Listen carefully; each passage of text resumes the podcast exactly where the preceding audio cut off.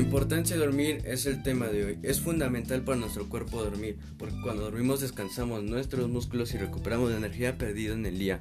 También es fundamental llevar una vida saludable y una alimentación saludable, porque cuando hacemos eso estamos ayudando a nuestro cuerpo a no gastar más energía de la necesaria y, y así tener un sueño placentero. Pero al no dormir bien nos causa muchos malestares como estar enojados en el día, no tener toda la energía que necesitamos para hacer nuestras actividades que hacemos diariamente.